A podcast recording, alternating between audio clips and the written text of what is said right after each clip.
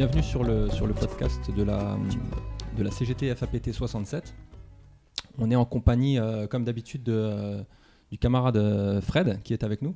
Salut Et, euh, et aujourd'hui, on reçoit du coup bah, Albert Mann, qui est Salut. qui, qu'on va laisser se présenter un petit peu et qu'on est ravi de qu'on est ravi d'accueillir. Alors, Fred, peut-être au niveau de la première question, peut-être avec une Bah, donc Albert, euh, bonjour. hein, euh, Bonjour. euh, on- en fait, on a souhaité donc t'accueillir pour que tu nous parles de quelque chose qui est, à notre avis, méconnu et pas suffisamment mis en avant dans, dans la CGT. C'est l'engagement des prêtres ouvriers. Alors, est-ce que tu pourrais nous dire euh, euh, d'où ça vient, euh, comment, en fait il y a eu et il y a toujours des camarades qui sont prêtres ouvriers? Ok. Alors évidemment, les prêtres ouvriers ne sont pas tombés du ciel comme ça. hein. Il y a une histoire, je dirais même qu'il y a des sources. Entre autres, ça remonte, on peut dire, jusqu'en 1925-27, à la fondation de la JOC, Jeunesse ouvrière chrétienne. En France, c'était Georges Guérin qui a fondé. Ensuite, euh, tout ça, ça a changé la mentalité au sein de l'Église. Ensuite, il y a eu le renouvellement de la pensée théologique. Il y avait eu de grands théologiens comme Chenu, Congar, euh, Montuclar, euh, etc., qui voulaient changer le système, je dirais, de l'Église, passer d'une verticalité à l'horizontalité. Juste, excuse-moi, on est, on est en quelle année là à peu près? Juste. Là, on est en 1925, 1927, oui. Ok, ok. Et puis, ces gens-là, ils ont fait comprendre dans- au sein de l'Église qu'il ne s'agit pas seulement des curés, quand on parle de sacerdoce, mais de tous les chrétiens, le, sacerdoce commun, que l'essentiel, ce ne sont pas les rites, les rituels, les règlements de l'Église, mais l'Évangile qui veut dire bonne nouvelle. Et puis la mission, puisque normalement l'Église a une mission, c'est celle d'annoncer aux hommes la bonne nouvelle du Christ, c'est-à-dire l'Évangile. Alors il y a eu des changements de vocabulaire avec ces théologiens, notamment on, parlait, on, parlait, on commençait à parler du peuple de Dieu, qu'on a totalement oublié, parce qu'on parlait que de l'Église. Il faut dire que le fossé qui existait entre l'Église et la classe ouvrière était énorme. Tout le monde sait bien que l'Église a toujours été plutôt du côté des riches, du côté du pouvoir, plutôt que du côté du monde ouvrier. Ah, mais alors, ju- justement, c'est ce que je, te, je, dis- je discutais de ça avec, euh, avec Fred tout à l'heure. Et c'était cette transition, justement, comment, euh, comment euh, la vision que typiquement euh, beaucoup ont, je pense, de, bah, de, voilà, de l'Église ou du Vatican, c'est effectivement ce que tu disais, Mhm. plutôt quelque chose tourné vers, les, ouais, vers une forme de, de richesse. Et comment, euh, comment on se retrouve avec effectivement euh, une, une branche qui, qui se déplace euh, volontairement ou pas? Je- Comment ça s'est créé, justement Ben oui, ce- il y, a, il y a eu un changement alors petit à petit, mais qui, évidemment qui, qui a mis du temps. Après la création de la GOC, il y a eu ce qu'on appelle la création de la Mission de France en 1941, parce qu'il y avait à ce moment-là euh, deux aumôniers de la GOC qui ont, écrit- qui ont écrit un bouquin qui s'appelait France, pays de mission, et qui ont démontré que la France est un pays déchristianisé et que ce n'est pas la peine d'aller en Afrique ou chez les Zoulous ou chez les Esquimaux pour évangéliser, mais qu'il faut commencer par la France. Et évangéliser, ça voulait dire se rapprocher de ceux, ce que dit le pape François actuellement, se rapprocher de ceux qui sont à la marge, de ceux qui sont périphérie, de ceux qui sont loin, de ceux qui sont pas justement, euh, euh, qui font pas partie du giron de l'Église, de, ceux qui viennent pas la messe, etc., etc. Donc c'était une intuition que beaucoup de prêtres ont eue. Et notamment euh, lorsqu'ils sont revenus des camps de prisonniers et du travail obligatoire. C'était pratiquement parmi les premiers prêtres ouvriers, parce qu'ils ont connu, ils ont vécu quelque chose que d'autres prêtres n'ont pas vécu, une promiscuité, ils ont connu la guerre, la souffrance, euh, certains même euh, la torture, etc. Donc, en revenant, ils se sont dit, on ne peut plus être prêtre comme on l'est jusqu'à présent. Il faut que ça change c'est autre chose d'être prêtre. Et petit à petit, lorsque le cardinal Suard, qui était à ce moment-là archevêque de Paris, a lu ce livre, France Pays de Mission, il paraît qu'il l'a lu en une nuit, il était totalement estomaqué et bouleversé, ne s'imaginant pas un tel fossé entre le Mont-Ouvrier et l'Église. Alors ils se sont mis à réfléchir. Et puis, il y a eu des démarches, justement, auprès des évêques, de la part de, prêtres, qui ont demandé à être prêtres auprès du Mont Ouvrier. Ce n'était pas encore au travail, mais la proximité du Mont Ouvrier. Par, justement, l'action catholique spécialisée, jeunesse ouvrière chrétienne, jeunesse agricole chrétienne, ensuite, plus tard, il y, a eu l'ACO, Action catholique euh, euh, chrétienne pour les adultes, etc. D'ailleurs, pour le clin d'œil, euh, notre nouvelle secrétaire confédérale, Sophie Binet, a milité à la JOC. C'est ça. D'ailleurs. Alors c'est marrant parce qu'elle elle précisait justement qu'elle disait que c'était ça faisait partie de ses antagonismes ou de, de, de, sa, de sa, ce qu'elle disait de, son expérience de vie pour l'instant. Elle disait qu'elle était à la JOC sans être chrétienne. C'est ça. Comme beaucoup. Ah voilà, c'est intéressant du coup. C'est. Ah oui. Ah oui. D'ailleurs, Laurent Berger est également même un permanent de la JOC. Et quand on m'a appris, quand un curé m'a appris, euh, avant qu'elle ne le dise elle-même, qu'elle a fait de la JOC quand elle était jeune, j'ai répondu euh, à cet aumônier, euh, justement, un copain curé, je lui ai répondu oui, Laurent Berger aussi est à la JOC. Hum. J'espère que elle, la JOC, ça ne l'a pas totalement déformée.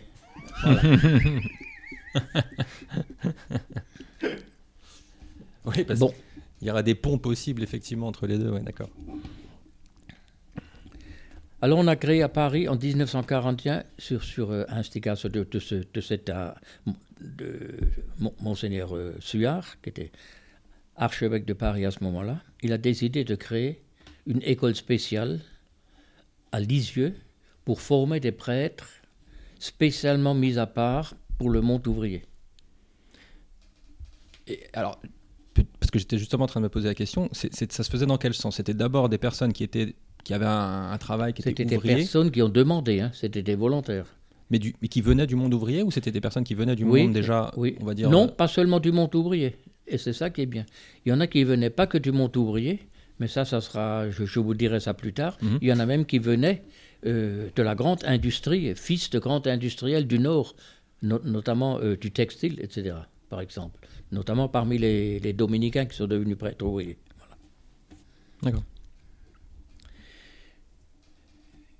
Ensuite, il y a eu la création de la mission de Paris.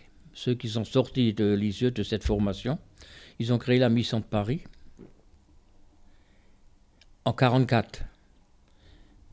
Et là, ça a duré jusqu'en 69. Il y avait une première équipe, ils étaient sept personnes, cinq prêtres ouvriers et un couple qui ont décidé de vivre ensemble à Montreuil, commune ou ville euh, communiste hmm. à ce moment-là. Hmm. Et ils ont vécu ensemble. Et ils se sont rapprochés du Mont Ouvrier. Parmi ceux-là, évidemment, il y avait ce, parmi ce jeune couple, par exemple, le jeune couple qui était avec eux, euh, ils avaient, leur père était résistant et avait été tué pendant, pendant la guerre sous le nazisme. Voilà. À partir de 1946, il y, a donc un petit courant de prêtres ouvriers euh, qui s'est un peu répandu. Alors, euh, dans les années 50, il y a ah. eu une grande découverte de ceux-là qui ont été formés. Ils ont découvert le langage ouvrier, ils ont découvert la condition ouvrière, ils ont découvert la misère du monde ouvrier aussi. Et tout cela a fait qu'évidemment qu'ils ont demandé à se rapprocher et à vouloir partager le travail du monde ouvrier, ainsi que son combat à travers le syndicalisme.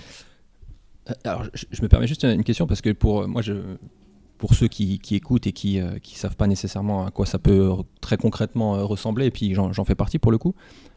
Très, très concrètement, un prêtre ouvrier, pour, on s'imagine quelqu'un qui va venir en, habillé en, je sais pas, comme, un, comme un prêtre et aller, aller à l'usine ou autre, mais, mais, très concrètement, dans le, dans le quotidien, c'est quoi? C'est quelqu'un qui est ouvrier comme tout le monde, mais qui du coup un peu à la manière d'une heure d'information hmm. syndicale, euh, va euh, à un moment, euh, je sais pas, diffuser une parole religieuse ou très concrètement, quel est le, non, justement, le quotidien Justement, c'était pas ça.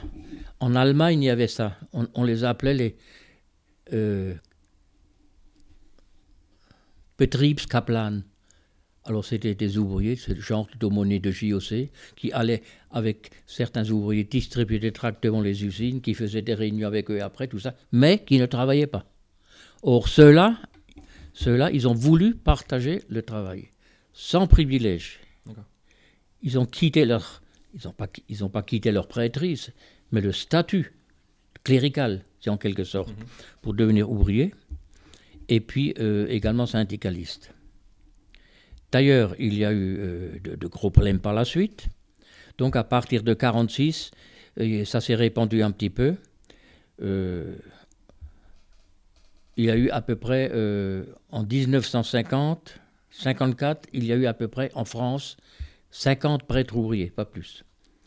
Ça a commencé dans les grandes villes, Paris, Lyon, Lille, pas Marseille, Nancy, Limoges. C'était les premières villes qui avaient des prêtres. Parce que ça dépendait des évêques. C'était des évêques un peu d'avant-garde. Parce que le prêtre ouvrier n'est pas un électron libre libre qui quitte l'Église comme ça et qui fait ce qu'il veut, étant donné qu'il a été ordonné, il reste sous la juridiction de l'évêque. Donc il fallait l'autorisation de l'évêque. Et pour eux, c'était important, parce qu'ils voulaient entraîner l'Église là-dedans. C'est pour ça. Ils ne voulaient pas être des, électrons libres. Ils voulaient que l'Église se transforme. Donc, du moment que les évêques acceptent, ça veut dire qu'ils prennent des risques. Voilà. Et euh,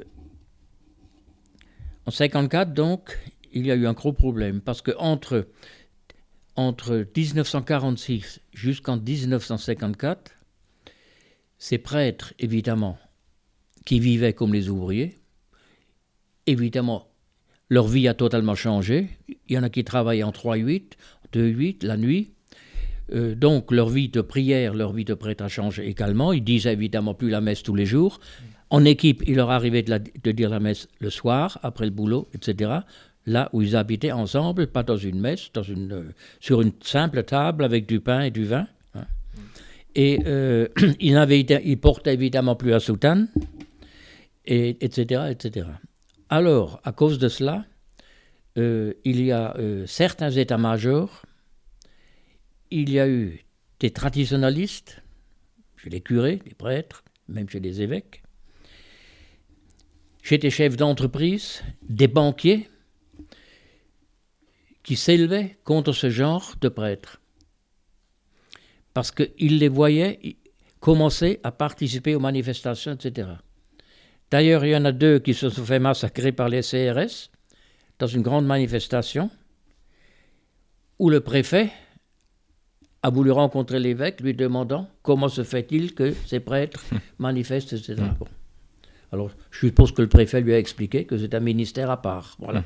et qu'il le sait, qu'il est au courant. Est-ce que tu, tu, sais comment le, patronat de l'époque voyait, voyait ça un petit peu le... Oh ben, il le voyait comme aujourd'hui, hein. il, le, il, le, voyait. Tout, il y en a beaucoup qui ont été embauchés, ils étaient malins, incognito, sans dire qu'ils sont prêtres. D'accord. Ils sont arrivés à le dire sans dire. C'était mon cas, j'expliquerai plus tard.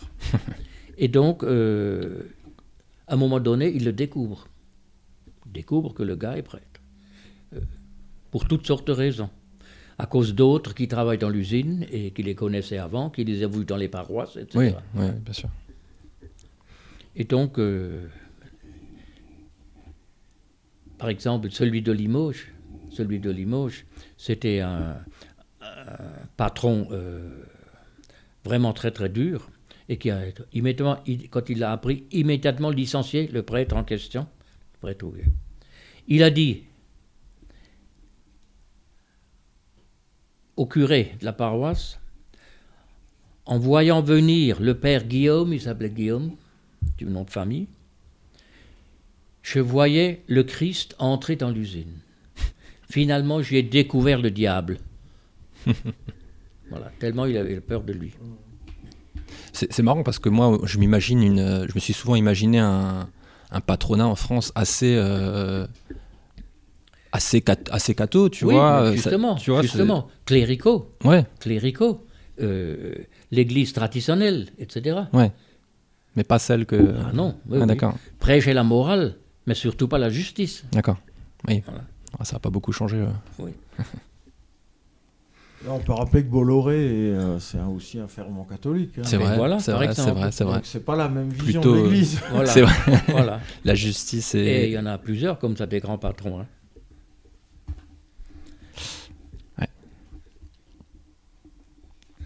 Donc en 1900, à partir de 1950 jusqu'à 54, affluaient des centaines, paraît-il, de lettres sur la table du pape, Pie XII à ce moment-là, pour demander, exiger le retrait des prêtres ouvriers des usines, des chantiers, parce qu'il y en avait qui étaient sur des grands chantiers, des barrages, etc., et de les remettre dans les paroisses.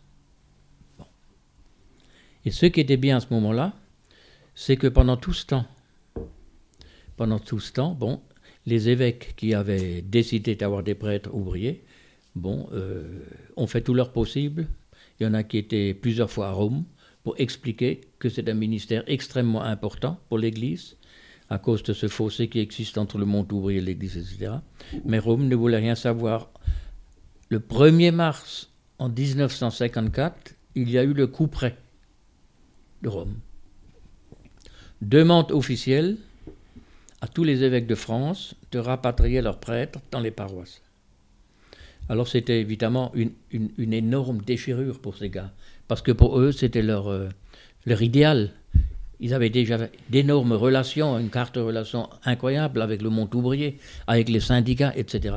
C'était une terrible déchirure de devoir retourner.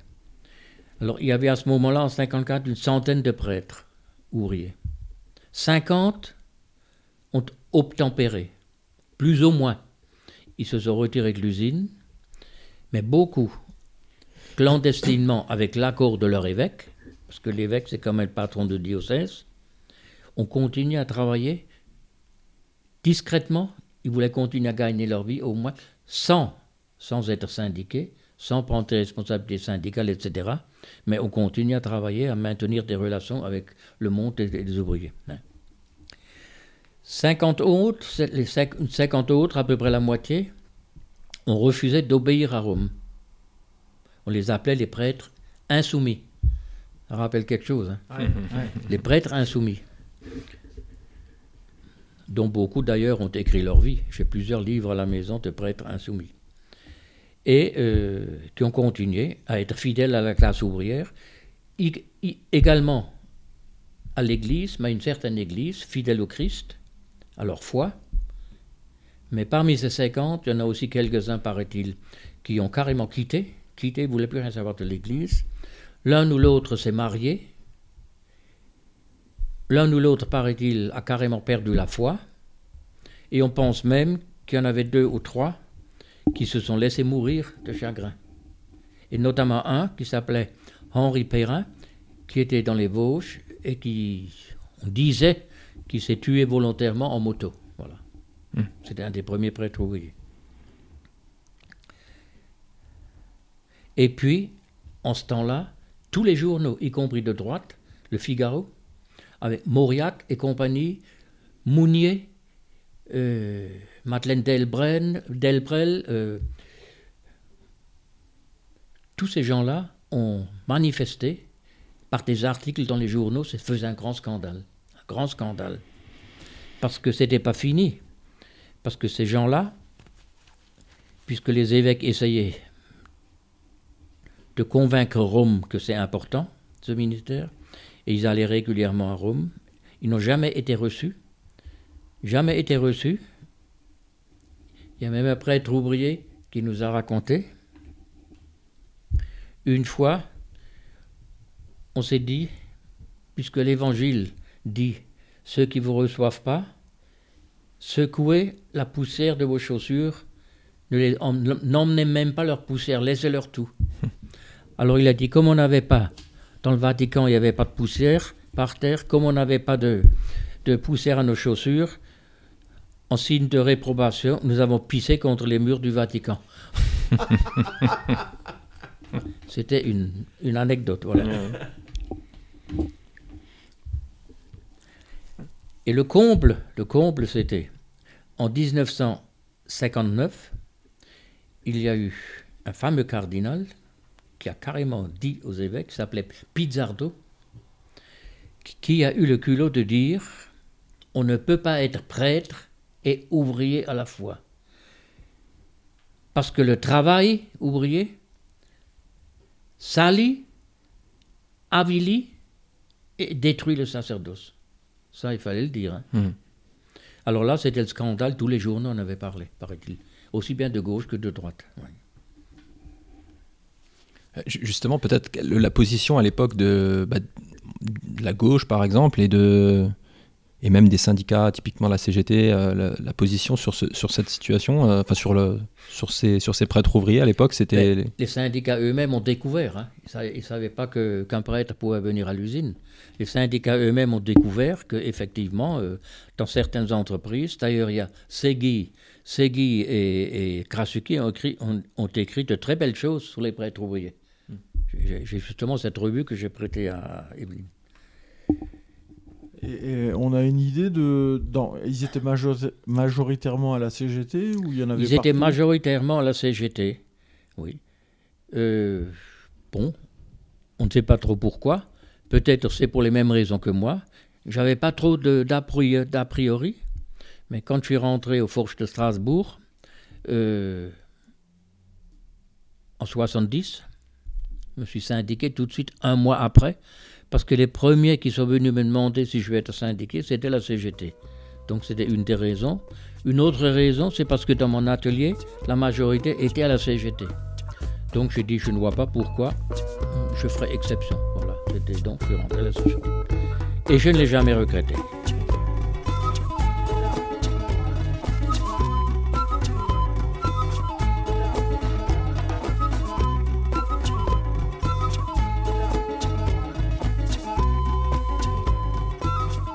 Salut Bisamin, hola todos. Euh, on est donc pour cette euh, deuxième partie de l'entretien avec euh, Albert Mann.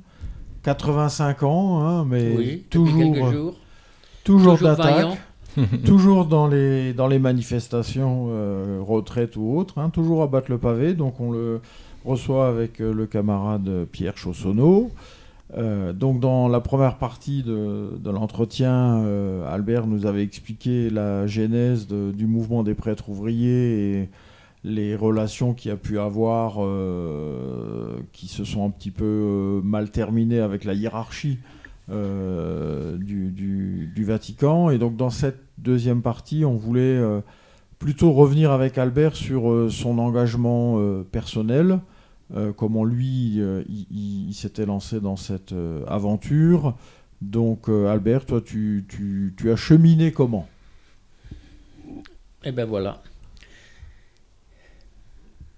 Il faut dire aussi que ça s'est mal terminé jusqu'au moment où Jean XXIII est devenu pape.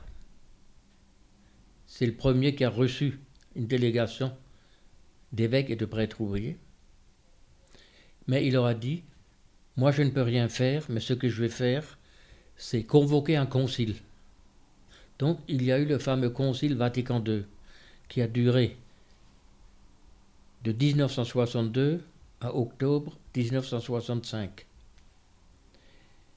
Et voilà qu'en 1965, lors de la dernière session du Concile Vatican II, les évêques de France ont unanimement voté, avec l'accord de Paul VI, qui avait succédé à Jean XXIII, voté pour le redémarrage du ministère de prêtres ouvriers en France. À ce moment-là, j'étais au séminaire, au grand séminaire. C'était en 1965, donc ça fait tilt chez moi. J'étais ordonné l'année d'après, en 66.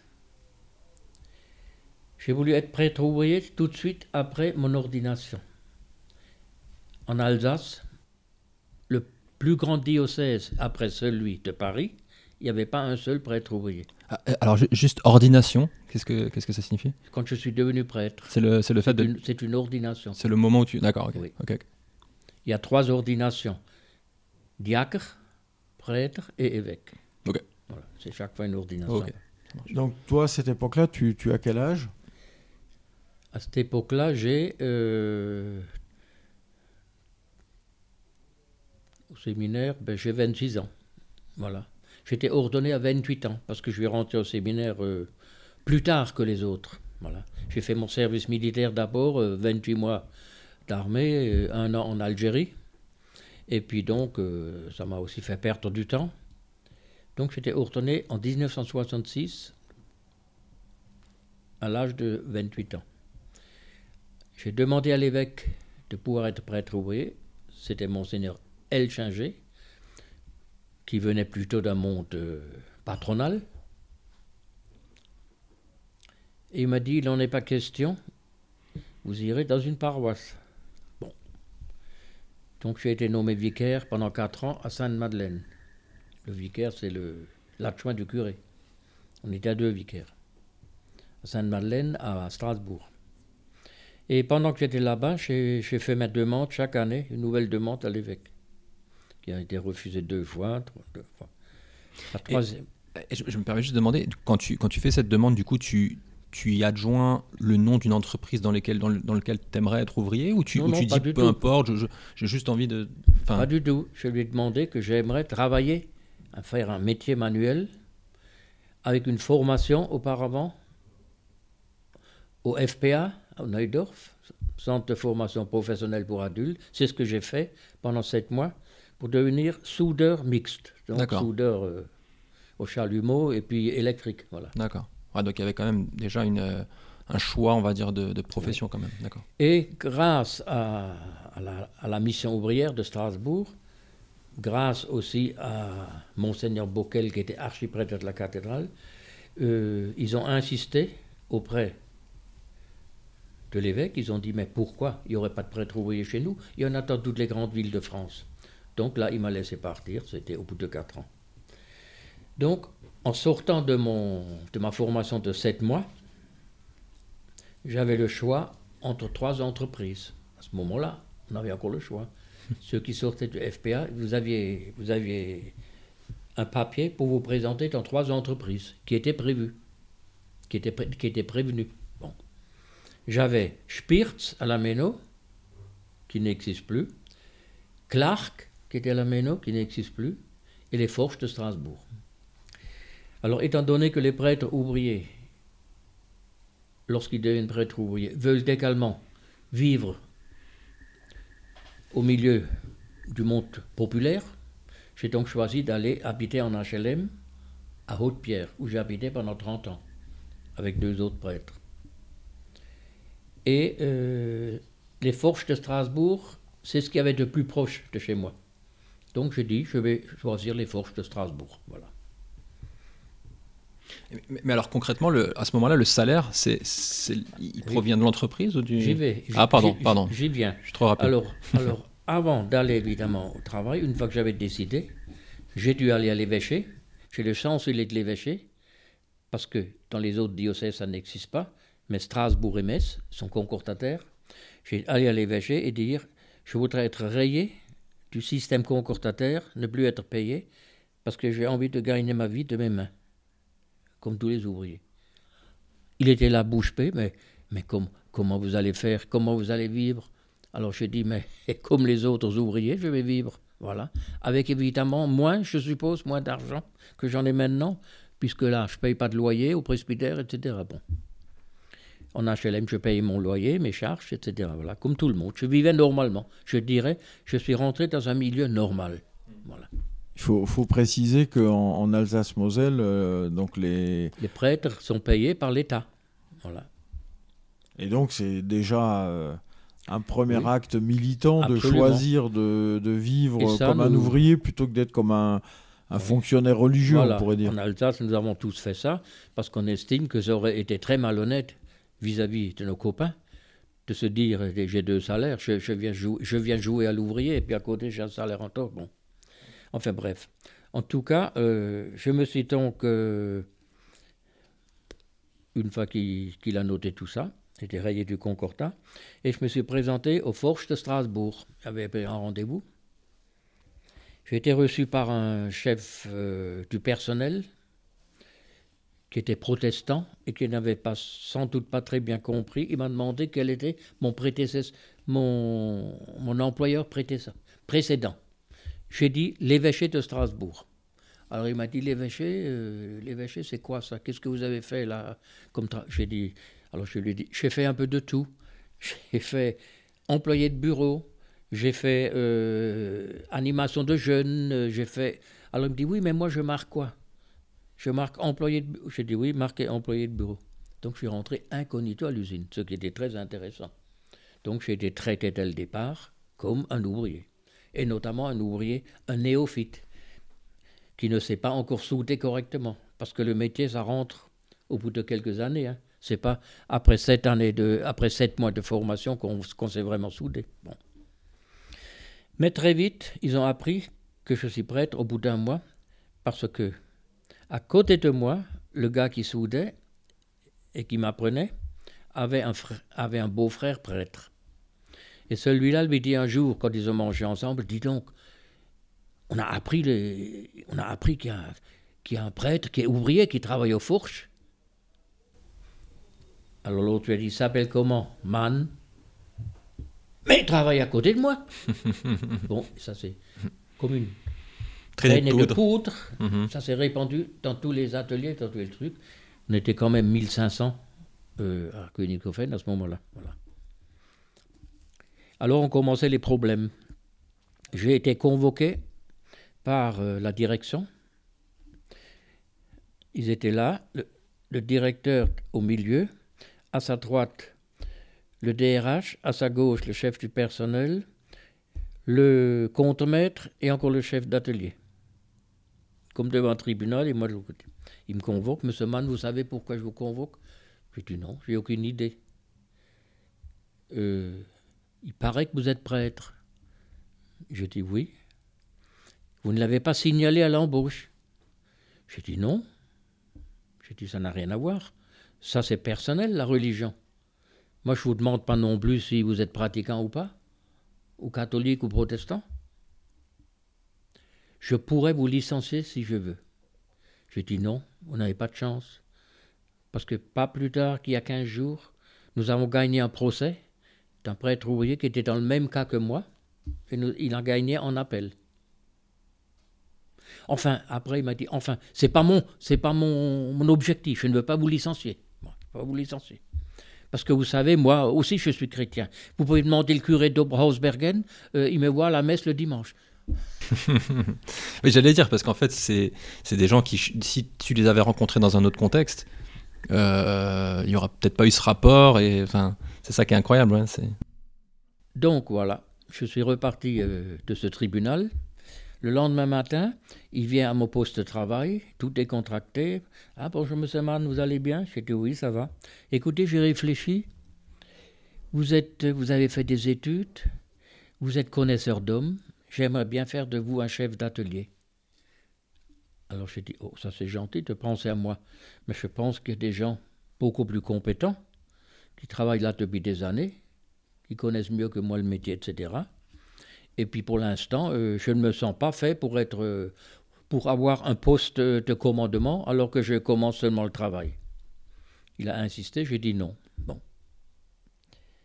Il est revenu une ou deux fois. Alors il a eu mon chef d'atelier, mon chef d'équipe, ils ont eu euh, le devoir de me surveiller de près de surveiller la production. Mais, Mais, alors justement, à cette époque, par rapport à la question que je te posais tout à l'heure, euh, est-ce que toi, dans ton quotidien, quand tu étais justement à côté de ton collègue, euh, par exemple, tu, tu, tu travaillais normalement et tu essayais d'y, comment dire, d'y, d'y ajouter une valeur ajoutée de, Non. de, toi, ce que tu pouvais euh, Alors, justement... je vais te dire tout de suite, le rôle du prêtre ouvrier, c'est de partager la vie du monde ouvrier, sans privilège, pareil, travailler en 2-8, en 3-8 s'il le faut, le même salaire, le même risque d'être licencié, euh, des engueulades des chefs, etc. Bon. Et partager le combat du monde ouvrier. Donc, nous n'entrons pas, on n'est pas entré dans l'usine ou sur un chantier pour vouloir convertir le monde Il n'y ouvrier. a pas de prosélytisme. Pas de euh, prosélytisme, c'était d'accord. pas ça le but. D'accord. J'ai jamais parlé de religion, sauf quand on m'a posé des questions. Hmm. Sinon, j'ai jamais parlé de religion. On ne va pas pour convertir les gens. Mais- On va pour partager leur vie. Voilà. Et tu as des souvenirs de, de personnes justement qui te demandaient, du fait que tu étais Ah oui, prêtre, bien sûr. Ça s'est venu petit à petit, Ouais. petit à petit. Mais j'étais très suspecté. Ça, c'est dans tous les ateliers. Ils, sont- ils- ils ont dit attention, attention. euh, euh, Il y a un curé dans l'usine. euh, c'est peut-être un sous-marin. Il veut peut-être nous surveiller et nous faire la morale pour qu'on ne fasse pas la grève, etc. Bon. Au bout d'un mois, je suis rentré à la CGT. Bon. Ça s'est les doutes se sont euh, dissipés peut-être. Un an. Deux ans après, il y avait des élections des délégués du personnel. Alors évidemment, le, la section syndicale, le délégué syndical m'a demandé, euh, en insistant, que je me mette sur la liste. Je me suis mis sur la liste. Et c'est la première fois que la CGT a obtenu sur huit sièges, cinq titulaires et cinq suppléants.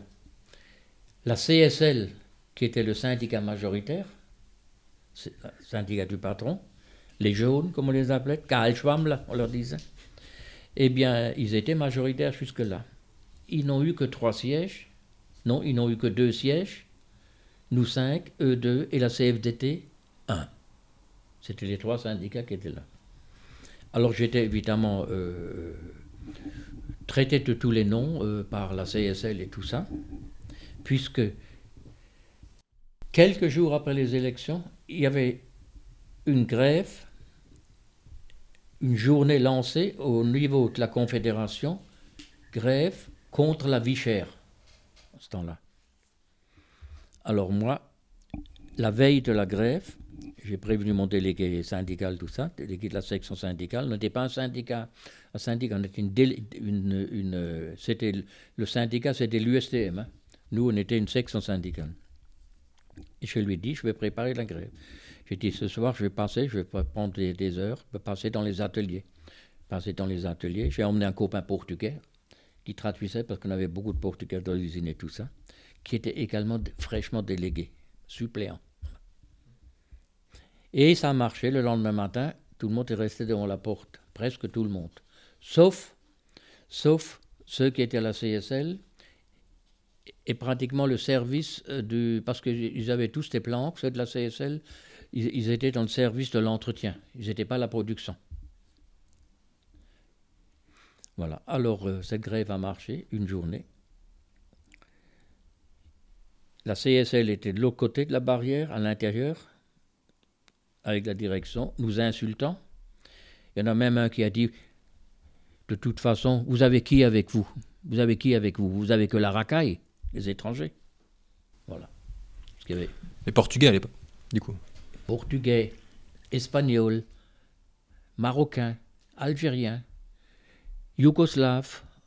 Il y avait je ne sais pas combien de nationalités à, à Strasbourg. Voilà.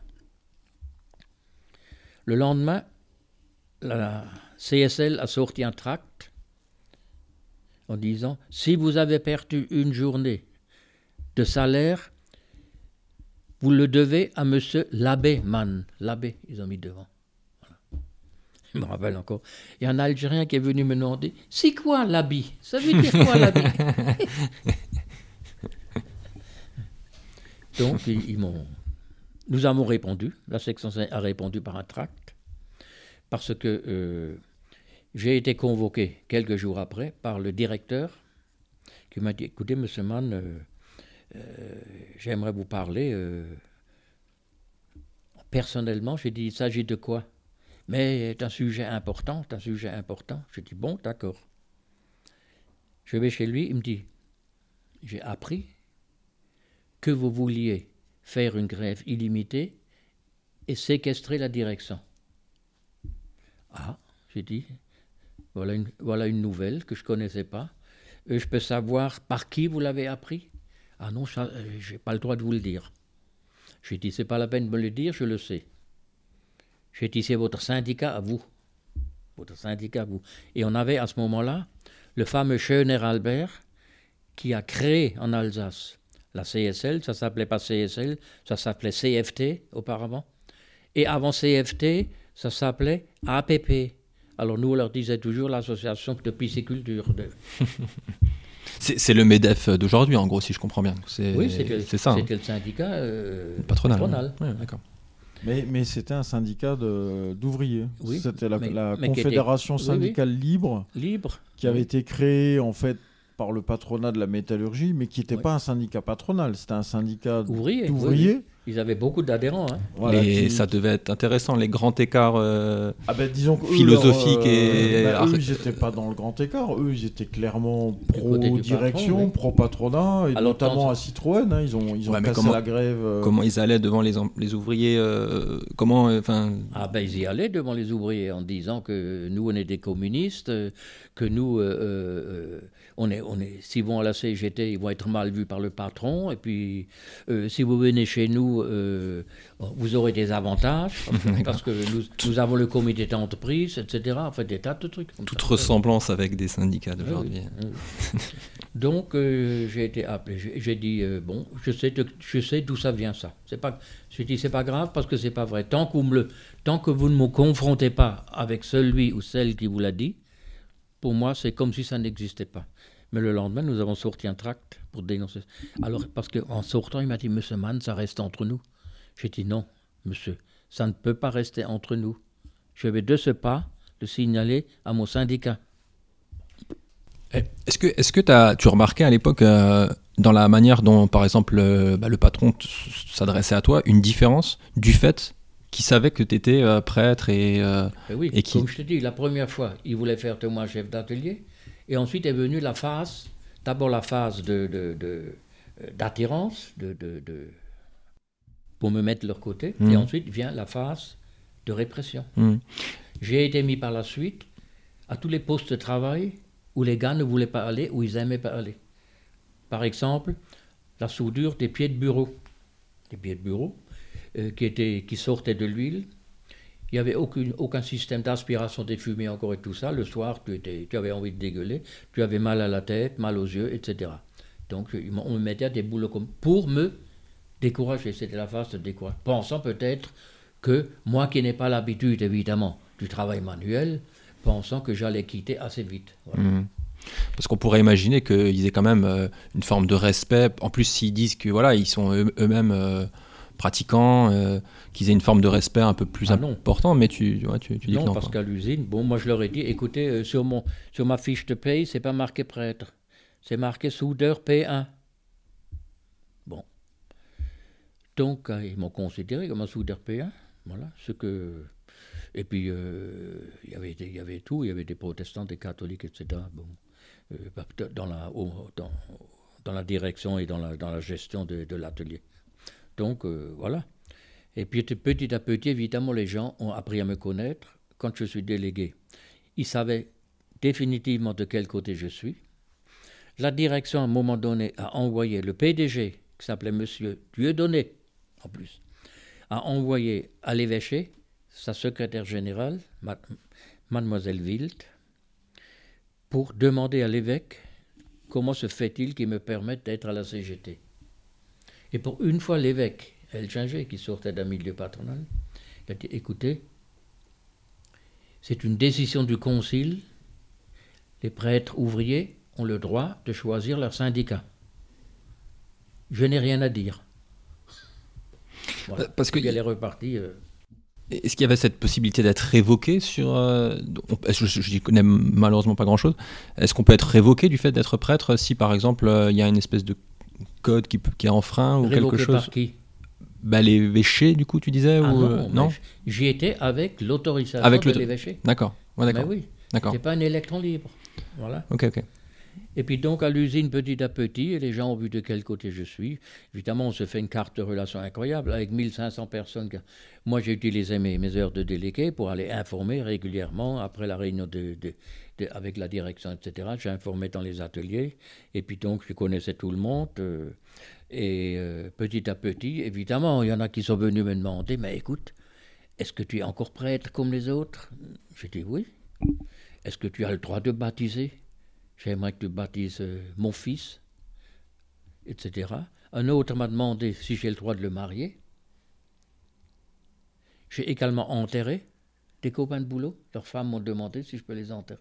Donc, c'était pas mon but, mais c'était la conséquence de ma présence, euh, de l'amitié qui existait entre nous, de la proximité, parce que tous ces gens qui m'ont demandé, ils n'avaient aucune relation avec leur paroisse, ils ne connaissaient pas le curé, donc ils sont venus chez Albert. Voilà. Et c'était un peu normal. Et donc c'est pour ça que j'ai fait aussi des baptêmes, des enterrements, des mariages, etc. Des copains.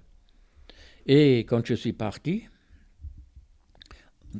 après presque 60 ans, mais auparavant je travaillais pendant un an à mi-temps, parce qu'ils voulaient nous préparer euh, pour parce qu'on était 25 à, à être foutu à la peau. Moi, je n'avais pas encore tous mes trimestres, puisque j'ai commencé tard. J'avais oublié de dire que heureusement que, j'ai racheté mes quatre années où j'étais en paroisse, je les ai rachetées de, de mon propre argent. J'ai racheté les cotisations à la caisse vieillesse. Sinon, il m'aurait encore manqué quatre, euh, Quatre quatre ans. ans. Oui. Oui. Et puis, euh, quand je suis parti, donc, euh, fin 97, j'avais presque 60 ans, oui. J'ai fait une grande fête. J'ai dit, écoutez, vous, vous- vous- quand à quatre part, vous faites toujours un pot d'adieu et tout ça. J'aimerais faire un pot d'adieu. Ah oui, monsieur Mann, bon, chef, chef du personnel, oui, oui, vous pouvez le faire. Écoutez, vous, euh, vous le faites discrètement entre, entre les deux équipes. Les changements de- de- d'équipe, entre ouais. les deux équipes, une heure, une demi-heure à la fin de l'équipe et une demi-heure avant que l'autre équipe ne vienne. ça. Oui, ok. Voilà. Et finalement, euh, ils sont tous venus. Ça a duré jusqu'à 5 heures du soir. J'étais dans un grand réfectoire. Euh, tout le monde voulait boire un coup. Ils m'ont offert euh, le micro-ondes le plus performant, le plus grand que j'ai toujours, Mm. le plus cher qu'ils ont trouvé. Et ils m'ont donné encore le reste de l'argent. Ils sont passés dans les ateliers, et même ceux qui n'étaient pas la CGT, même certains de la CSL, ah oui, pour Albert, je donne quelque chose. Ils ont tous donné quelque chose. Parce que, en- Un beau souvenir de départ. bah oui, ça, ça a l'air d'être un, un beau moment. Mais c'est un. Entre temps, il s'est quand même passé un peu de temps, j'ai l'impression. Ou ni- l'évolution, enfin c'est en 97, ça, tu, dis- tu, tu disais? Euh, Fin 97, oui. Il y a eu des évolutions à ce moment-là euh, vis-à-vis de ton rapport à la, à, la- à une paroisse ou à, ou à, ou- ou à l'évêché ou autre? Ben non. Tu- tu- Le prêtre ouvrier, par principe, était totalement détaché. Voilà, c'était d'accord. une ministère paroissial. On n'avait pas de, on n'avait aucune responsabilité dans les paroisses. Et ce qui était intéressant, c'est quand je suis rentré en retraite, l'évêque qui était en place à ce moment-là, Monseigneur Doré, qui est un homme très ouvert, très intelligent, puis euh, euh, très diplômé et puis, et puis moderne, hein, si on veut. Eh bien, il a dit Je ne vous récupère pas pour une paroisse.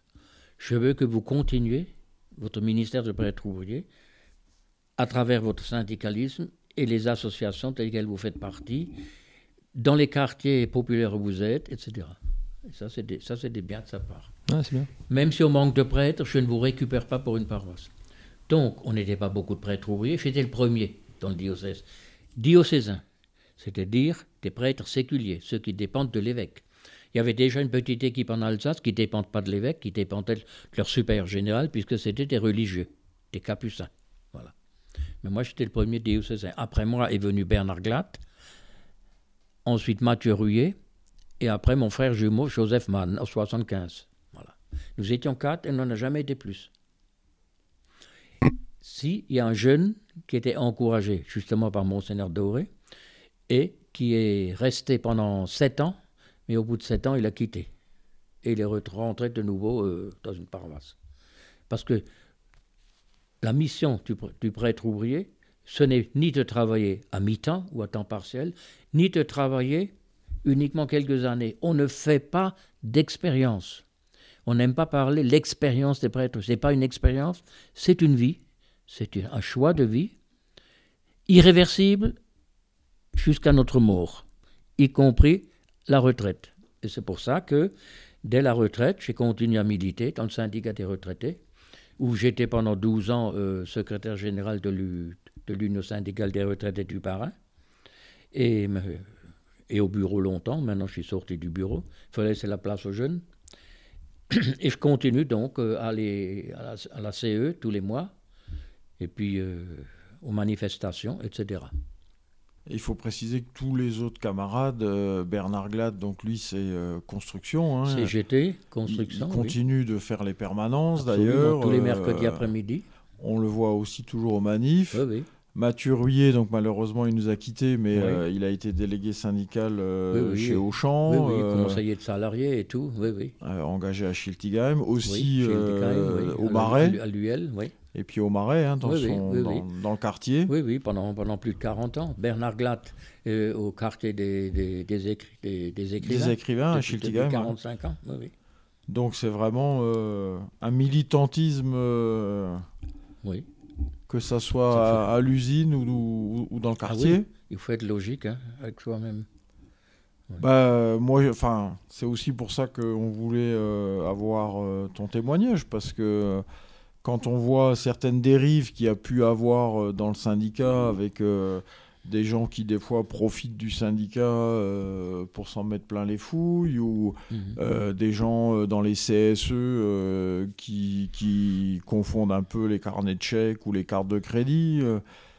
moi, je trouve que déjà à la base, cet engagement de dire bah, plutôt que d'avoir une vie pépère, d'être payé correctement, bah, je, je, préfère aller à l'usine, ça force quand même le respect d'avoir cette continuité d'engagement aussi euh, dans l'associatif, euh, dans, le, dans le quartier ou dans le sport ou, d'autres mmh. choses.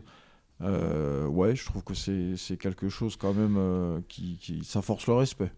Alors je précise juste une chose, en allant au boulot, on n'est pas allé au travail pour souffrir. Les ouvriers n'ont pas envie de souffrir au travail. On n'est pas allé pour dire, moi je souffre comme les autres. On est allé pour vivre d'abord de notre travail, pour améliorer les conditions de travail, de sécurité, d'hygiène, etc., améliorer les salaires, donc à travers le combat syndical. C'est ça qui est important. On n'est pas allé pour dire euh, moi je suis un prêtre qui souffre avec les autres. Non, non, c'est pas du tout ça. On n'est pas des, des. Mhm. C'est marrant parce que c'est une discussion qu'on a, déjà eue, j'ai l'impression, sur, euh, tu vois, certains, certains euh, euh, certains syndicalistes ou, qui, donnent vraiment corps et âme euh, mhm. à tel point qu'ils euh, ils voient vraiment le syndicalisme comme un sacerdoce et, et se refusent presque à demander une augmentation ou à demander une espèce de, revalorisation ou de vis-à-vis d'eux-mêmes alors qu'ils le demandent pour les collègues. Et, tu disais une fois, Fred, tu disais que voilà, c'était dommage que qu'on se, se, fasse pas ça pour nous-mêmes. Et tu vois, il y a un peu un lien dans le côté. Euh, alors, tu, viens de le dire, hein, c'est pas c'est pas un sacerdoce. tu viens pas tu viens pas faire ça pour souffrir. Mais il y a quand même ce côté. Euh, je me dévoue euh, pour la cause et, et, et, des... Mais c'est sûr. Moi aussi, je me suis dévoué et je me dévoue pour la cause. Mais je trouvais toujours normal d'avoir les augmentations de salaire que les autres ont. J'ai toujours eu les augmentations générales. Ils ne pouvaient pas ne, ne, pas me la donner. Mais par contre, pendant que d'autres recevaient chaque année une augmentation personnelle, moi, j'en recevais une tous les dix ans. Ouais. Voilà. À ce niveau-là, évidemment, ils avaient des excuses. Ah, mais, mais vous êtes souvent absent, etc. J'ai dit, mais quand je suis absent, vous savez pourquoi? Parce que là, j'étais strict, hein, ils ne pouvaient rien me reprocher. J'avais ma feuille, mon heure de départ, où j'allais, soit à l'extérieur en réunion, etc soit euh, visiter un autre atelier, une autre, parce que c'est hmm. des grands, les fourches, voilà. Oui, rien me reprocher à ce niveau-là. Parce qu'il y a aussi une, euh, une dimension qu'on n'a pas forcément évoquée, c'est que euh, il y avait aussi euh, une double bataille euh, à mener à la fois dans la CGT et à la fois vis-à-vis de, de l'Église. Parce que moi, quand je suis arrivé en 96, je sais que certains, dans, dans, dans, le syndicat, certains se moquaient un peu de, de, de, votre engagement. Euh, voilà, c'est les curtons, etc. on a aussi entendu ça dans le, mmh, dans, le syndicat. Et euh, tu vois, chose que moi, j'ai jamais euh, accepté parce que enfin, ça correspond pas à ma, à ma vision d'une CGT qui est ouverte et, et mmh. accueillante. Mais euh, il y a aussi donc l'Institut euh, d'histoire sociale qui a fait un, hors-série spécial sur les prêtres ouvriers, malheureusement qui est épuisé. Euh, mais dans ce numéro, il y a beaucoup de témoignages. Il y a le tien, celui de ton frère, de Mathieu, etc. Et il y a quand même aussi euh, la difficulté par rapport aussi à l'Église, parce qu'il y a eu aussi des, des, des, batailles. Euh, donc il y a une double bataille, il fallait se battre euh, dans la CGT pour sa place, enfin sa mhm, place mhm. au sens noble, hein, et, et, dans l'Église. Il y a eu beaucoup d'incompréhension, évidemment, de certains prêtres, hein, surtout, surtout ceux qui n'étaient jamais très proches du monde ouvrier. Hein. Pour, eux, pour eux, nous n'étions pas rentables on n'était pas rentable, puisqu'on ne disait pas de messe, on ne faisait pas de trucs, on n'avait pas de paroisse, etc. Donc, euh, pour eux, nous n'étions pas rentables. Mais, c'est comme ça, hein, qu'est-ce que tu veux euh, Il y en a qui, n'ont pas compris et qui ne voulaient pas comprendre. Ils ne se sont jamais demandé euh, ce que c'est que vraiment d'être prêtre. Est-ce qu'être prêtre, c'est, être fourré dans l'église, dire la messe, le bréviaire, le chapelet, les vêpres, ou que sais-je, et puis être entouré d'une d'une cour de bigote. Non, être prêtre, c'est pas ça. C'est précisément euh, vivre euh, avec les gens, et notamment les plus humbles, les plus pauvres, euh, ceux qui sont en danger, les marginaux, etc. Voilà. J'étais aussi engagé pour ça pendant 15 ans, comme bénévole, à l'association Horizon Amitié. Bon, j'ai parti, j'ai dit à 75 ans, je m'en vais, où je, faisais, où je faisais tous les vendredis matin une permanence donc comme bénévole de 8h jusqu'à midi, où nous recevions euh, dans l'accueil du jour euh, euh, les immigrés, les, clochards, les alcooliques, les drogués, etc. Moi, je ne suis pas éducateur spécialisé, donc je ne faisais que écouter, jouer avec eux, si on a qui voulait jouer aux échecs ou à, ou, autre truc, jouer avec eux, et puis leur rendre service, mais je n'étais pas autrement, les éducateurs spécialisés les recevaient pour euh, établir le, euh, le, le, RSA, pour établir, mmh. pour leur trouver un logement, pour le, etc. Bon, c'est déjà beaucoup, hein, l'écoute souvent hein, dans ce contexte. Voilà, ben, c'en est fini. On termine juste par une dédicace à Mathieu Rouillet, qu'on regrette beaucoup. Merci beaucoup. De rien. Albert, c'était un plaisir, c'était très intéressant. Et puis ben, on se retrouve pour la prochaine, euh, la prochaine section, des sessions euh, de podcast. A plus. ciao. ciao.